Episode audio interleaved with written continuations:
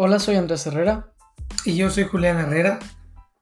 Y esto es El Profe y yo, un podcast donde hablamos sobre temas relacionados con el liderazgo, educación y el emprendimiento. Buscamos construir reflexiones que despierten un llamado a la acción.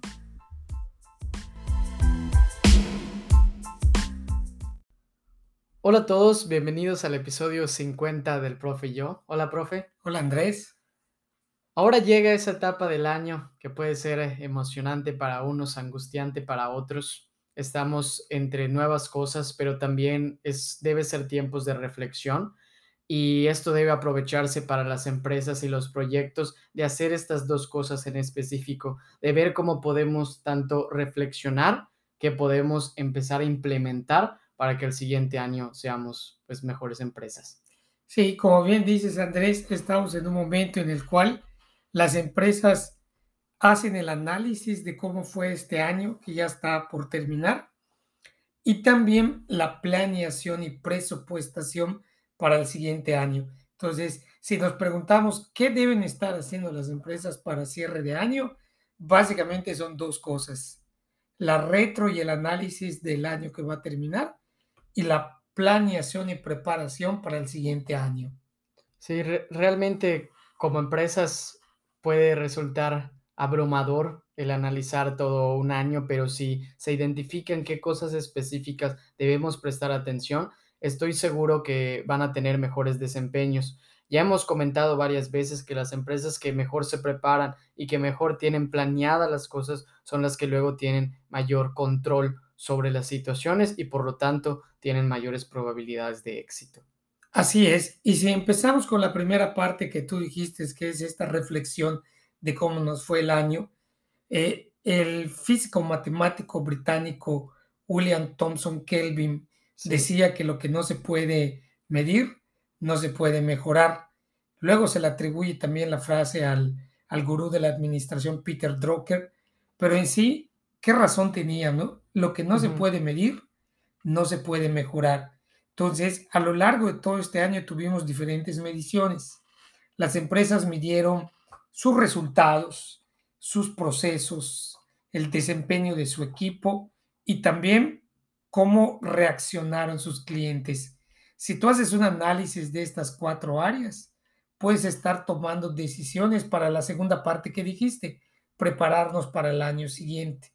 Entonces, vamos a iniciar, si te parece, Andrés, con lo que deberían estar haciendo las empresas en este momento cerrando el año, que es analizar, reflexionar lo que fue el 2021. Fíjate que en ese aspecto lo primero que comentaría para la reflexión es poner en orden la casa, porque si tú quieres analizar lo, lo que has hecho, pues tienes que encontrar ¿no? lo que has hecho, la información que te pueda dar esos datos valiosos que necesitas. Y también es curioso que en este momento, al nosotros escarbar y buscar la información, también nos vamos a poder dar cuenta que quizá no tenemos toda la información que necesitamos. Y ahí nos da una fuerte reflexión también en el aspecto de, oye, quizá tenga que empezar a medir otras cosas que no he estado haciendo. Por eso lo primero, el ordenar la casa, sería empezar una gestión de la información y los documentos de la empresa. Que hoy podemos decir que si bien existen documentos físicos, la mayoría hemos migrado a un espacio digital. Y dentro de ello, estoy seguro que entre las empresas tenemos eh, cientos de carpetas, documentos de Excel, Words y PDFs que puede que no estén del todo ordenados.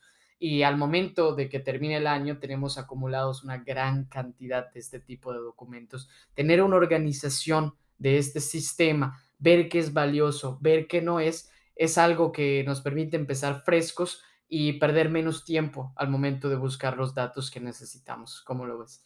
Pues estás diciendo que hay que depurar la información que manejamos para ver cuál es más útil, cuál realmente es eficiente, pero también estás comentando que analicemos dónde concentramos esa información, ¿no?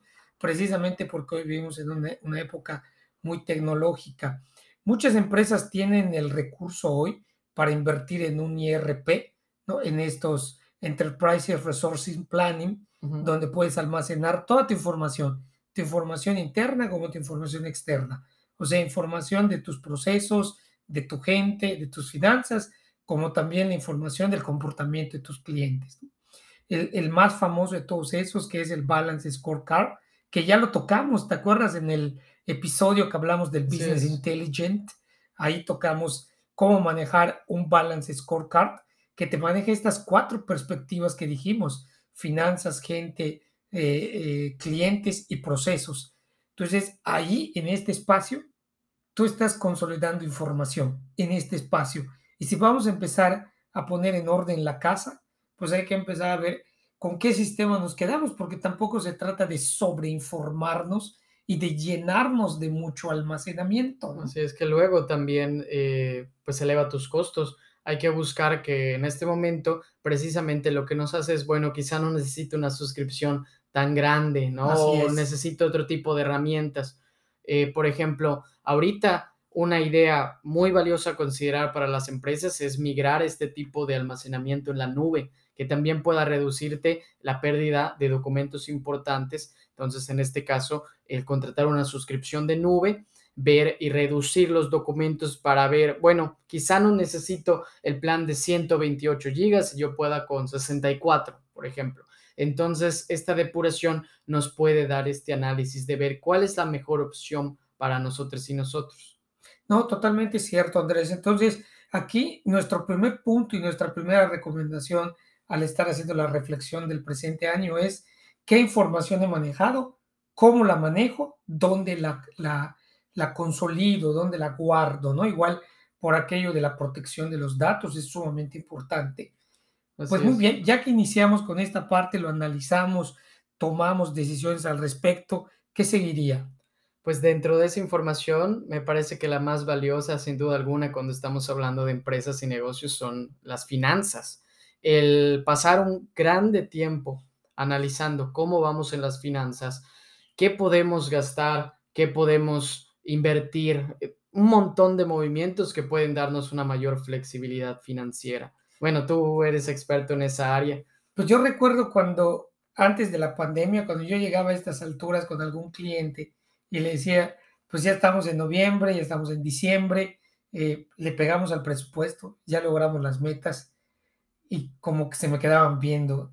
O sea, ellos sabían que están vendiendo, están cubriendo los costos, los gastos, etcétera, pero saber si le pegan una meta, el problema estaba que no hay una meta. No hay una meta. Entonces ahí está el problema, o sea, no hay una meta.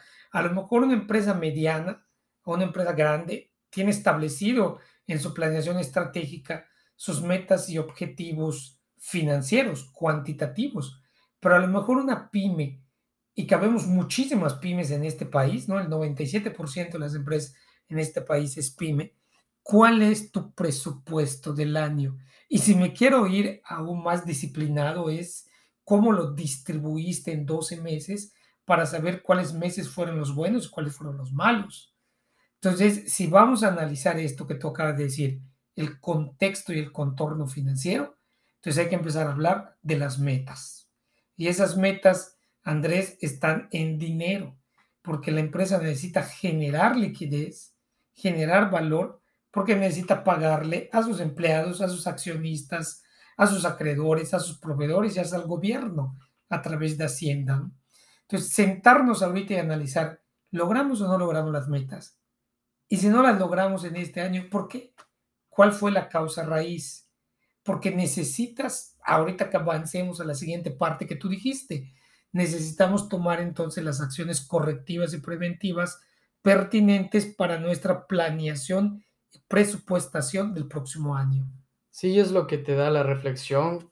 Como tú comentabas, el reflexionar y luego ves que no tienes nada que reflexionar es bueno en sí porque te hace ver, ok, quizá la planeación debería considerar un análisis financiero más minucioso de, meses, de cuartos, etcétera, etcétera, que te pueda dar un panorama expansivo de en qué estamos ganando el dinero y en qué estamos recuperando el dinero.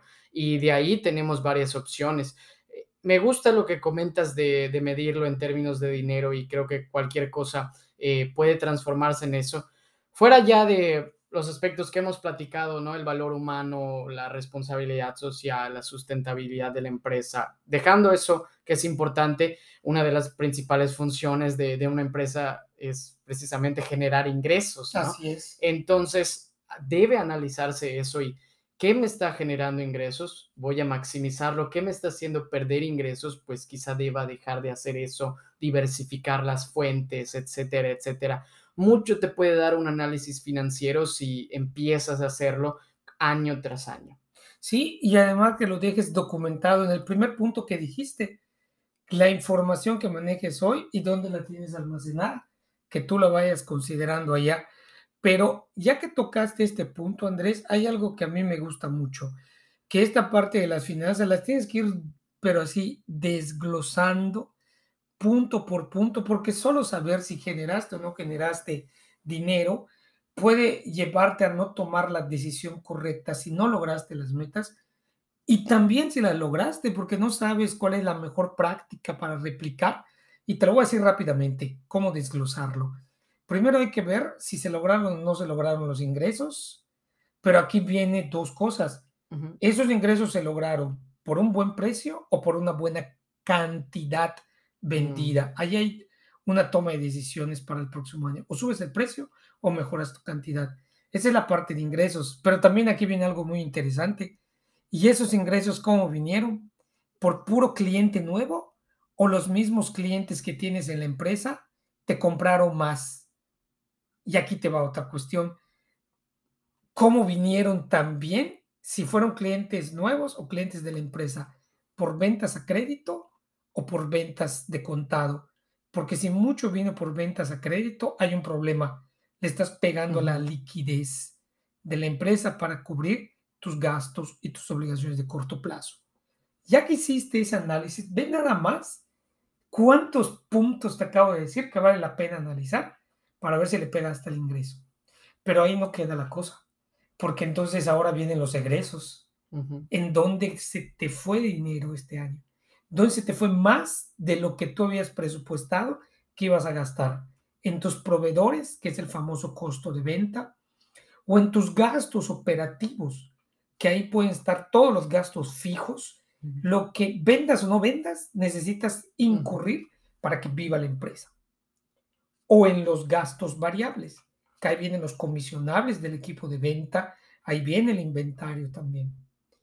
Y si tuviste gasto financiero, Andrés, es momento de analizar qué tal estuvo tu capacidad de negociación con tus acreedores, ya sean bancos, financieras, sofomos, etcétera.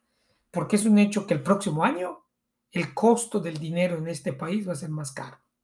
Entonces hay que analizar esa parte. Y ahí te va la última, que bien nuestro contador de la empresa estaría feliz de tocar este tema, que es cómo estuvo tu estrategia fiscal. O sea, fuiste lo suficientemente inteligente para pagar la cantidad de impuestos de manera responsable, es decir, no más, no menos, sino lo que adecuadamente por la miscelánea fiscal en este país puedes pagar.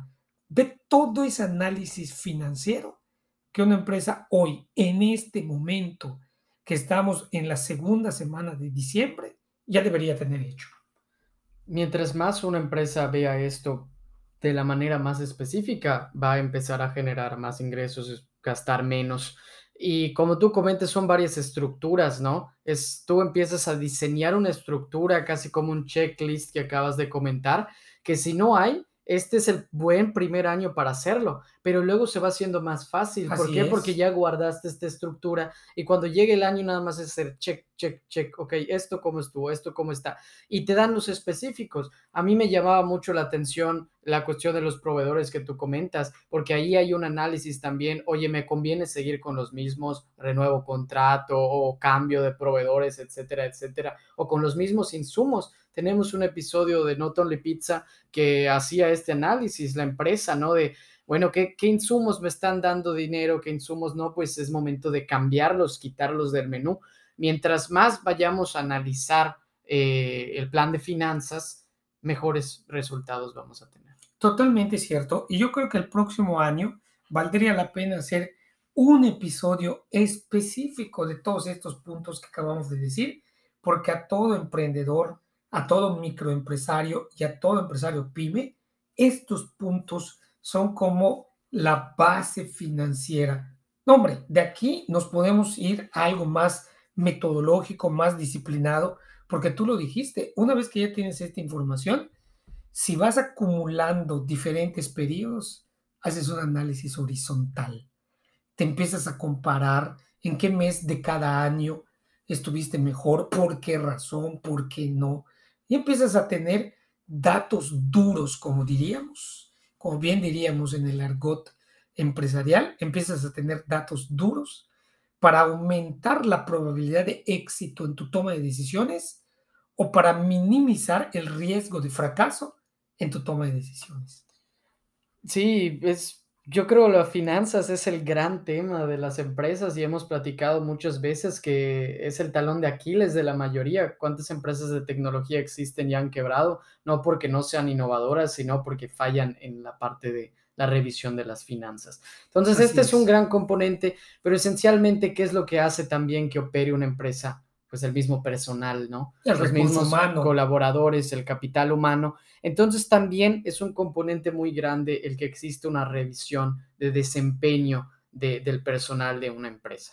Sí, cuando tú tienes a un equipo bien estructurado, y ya tuvimos episodios de equipos triunfadores, de clima organizacional, de las actividades que hacen los equipos exitosos, ya tuvimos varios episodios que hablan de ello, pero en sí, como tú bien dijiste, Andrés, llegó el momento ahorita, al final de año, de analizar bien tu estructura organizacional, es decir, a tu equipo.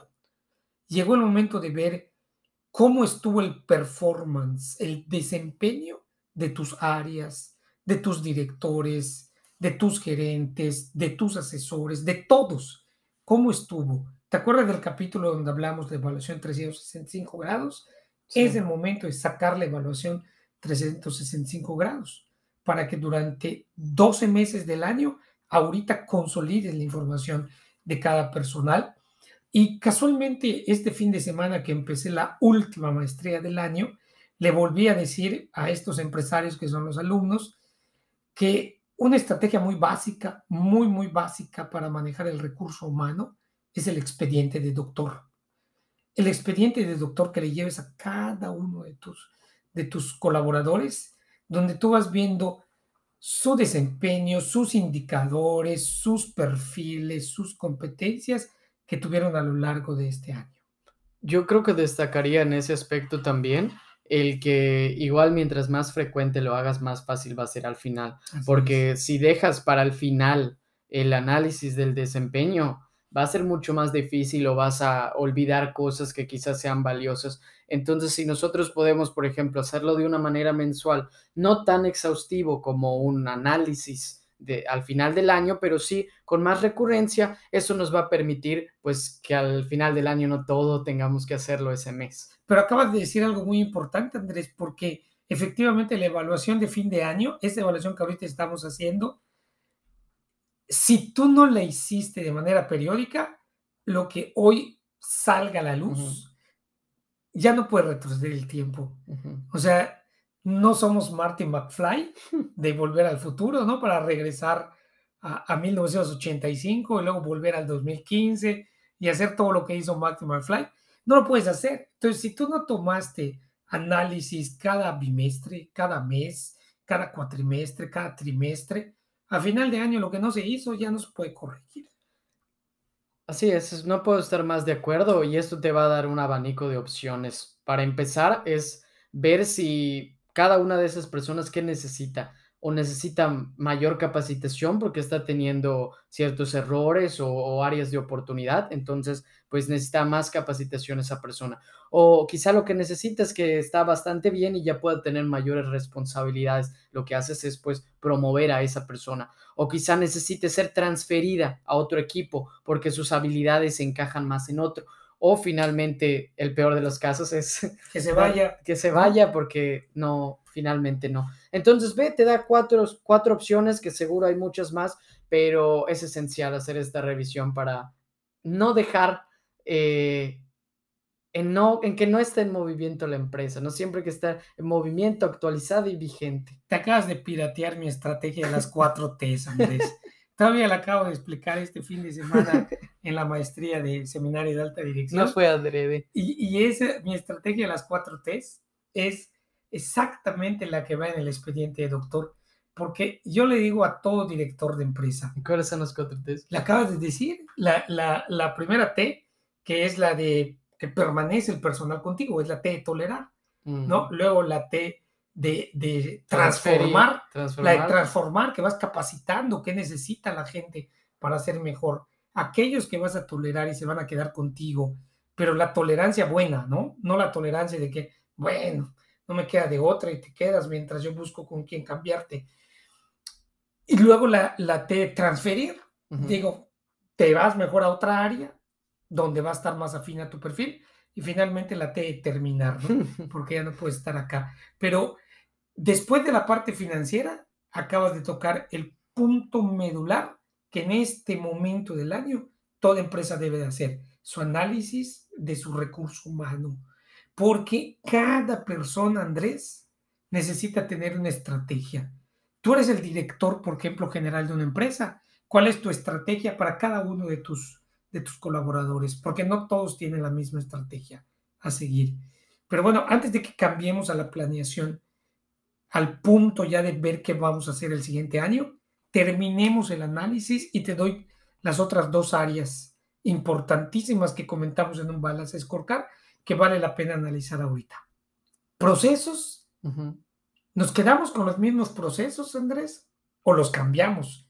¿O hacemos reingeniería? Y más hoy que estamos en etapa de prueba y errores. Totalmente. Más tiene que hacerse más vigente de lo que estábamos acostumbrados. Correcto.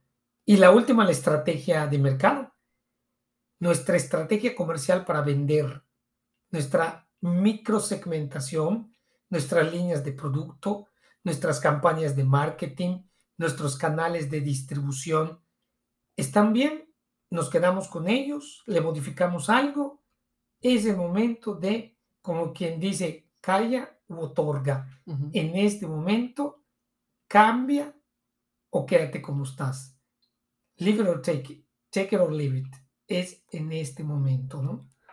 Yo creo que con esto ya generamos un breve panorama de qué tiene que analizarse desde la gestión e información de, de los documentos, el análisis de las finanzas, la evaluación del desempeño, tenemos también, como comentabas, las operaciones, los segmentos de mercado. ¿Para qué? Para que toda esta información pueda permitirnos planear ahora sí qué nos faltó, qué sí tenemos y queremos seguir haciendo, entre muchas otras acciones. Pero es por ello que esta planeación debe empezar con el establecimiento de las metas antes de cualquier cosa. Correcto. Entonces, como empresas, tenemos que empezar a ponernos metas y también aquí hay un, hay un montón de, de posibilidades, desde dividirlas por periodos, qué tan específico, tener esquemas como las metas SMART, etcétera, etcétera, pero no debe pasarse que antes del año tenemos que tener definidas eh, las metas de manera muy clara. O sea, desde ahorita. Así es. Ahorita debemos tener las metas y no hay pierde. Volvemos a, los cuatro, a las cuatro perspectivas, ¿no? Tus metas financieras, tus metas de gente, tus metas de, de clientes y tus metas de proceso. Ahí están tus cuatro perspectivas. En cada perspectiva, ¿cuántas metas vas a tener? ¿Tres, cuatro, etcétera? De acuerdo al tamaño de la empresa, de acuerdo a tu capacidad instalada, ¿cuáles son tus metas? Porque lo dijiste muy bien. Si tú no tienes metas, vas a llegar a cualquier lugar.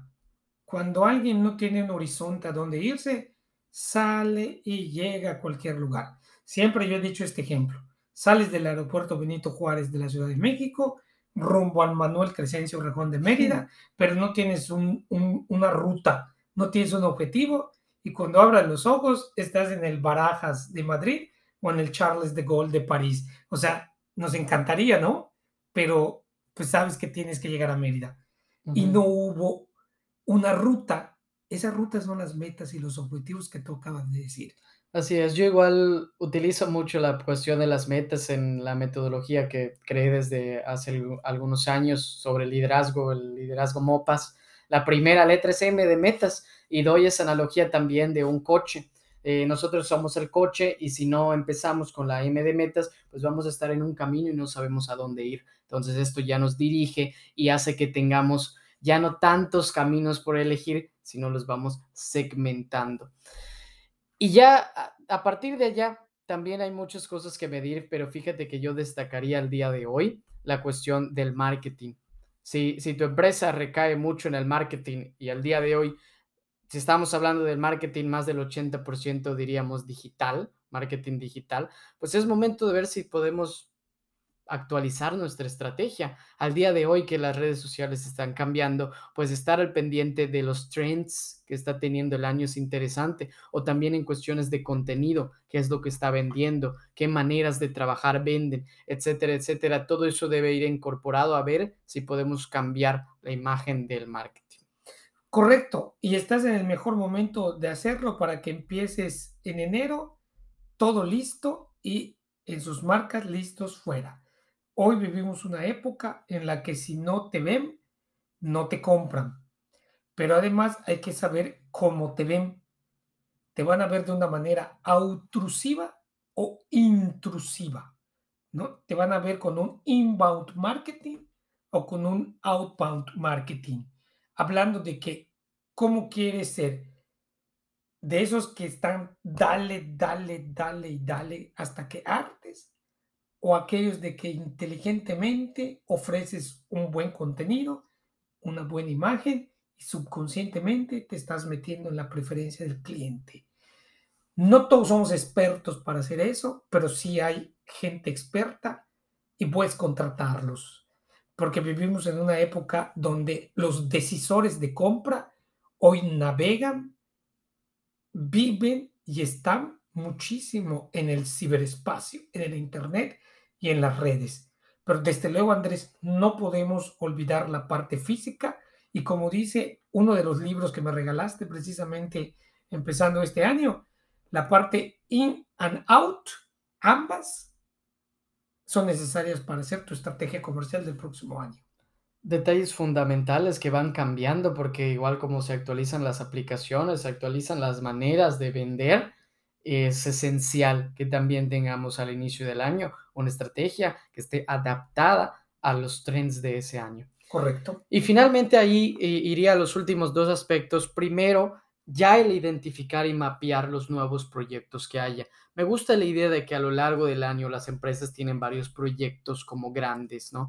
Entonces, de ahí yo creo que es vamos a identificar y mapear de una vez cómo lo vamos a hacer, las metas, los objetivos, qué materiales necesitamos, calendarizar estos proyectos, etcétera, etcétera, pero ya tener todo cubierto y mientras más específico y mientras más antes posible lo tengamos, nos vamos a ahorrar muchos errores y, muchas cosas más. Entonces, mapear los, los proyectos para el próximo año, ¿sabes qué es, Andrés? ¿Realmente sabes qué es? Es la visión de la empresa. O sea, es el elemento de la cultura organizacional llamada visión. Pero tú dijiste muchos elementos para que esa visión se lleve a cabo. ¿Sabes cuál es un, te recomiendo, dónde consolidar esto?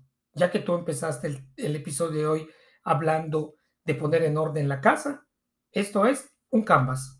Un canvas, así.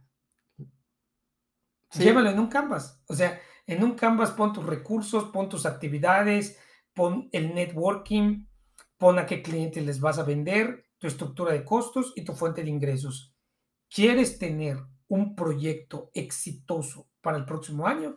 Después de que lo planees hoy, empiezas a trabajarlo con el lienzo Canvas, que es lo que dice Eric Rice en su libro Método Lean Startup.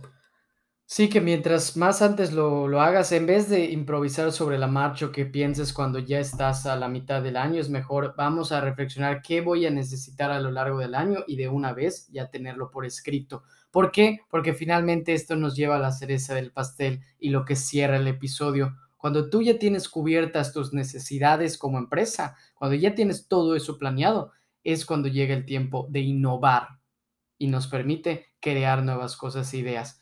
Entonces, finalmente, como ya vimos en este episodio, empezar con la reflexión para luego planear y tener todo este cubierto va finalmente darnos la opción de innovar, que es lo que hace llegar a las empresas al siguiente nivel. Entonces, finalmente creo que hoy tenemos herramientas muy útiles para los siguientes años.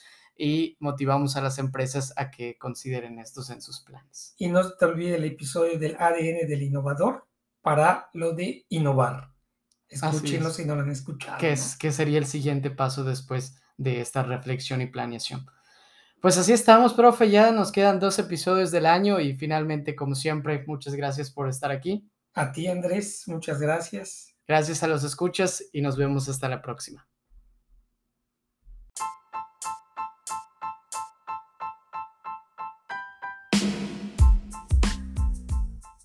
Muchas gracias por escucharnos. Si les gustó este episodio, pueden suscribirse al Profe y yo en Apple Podcasts, Spotify o donde escuchen sus podcasts.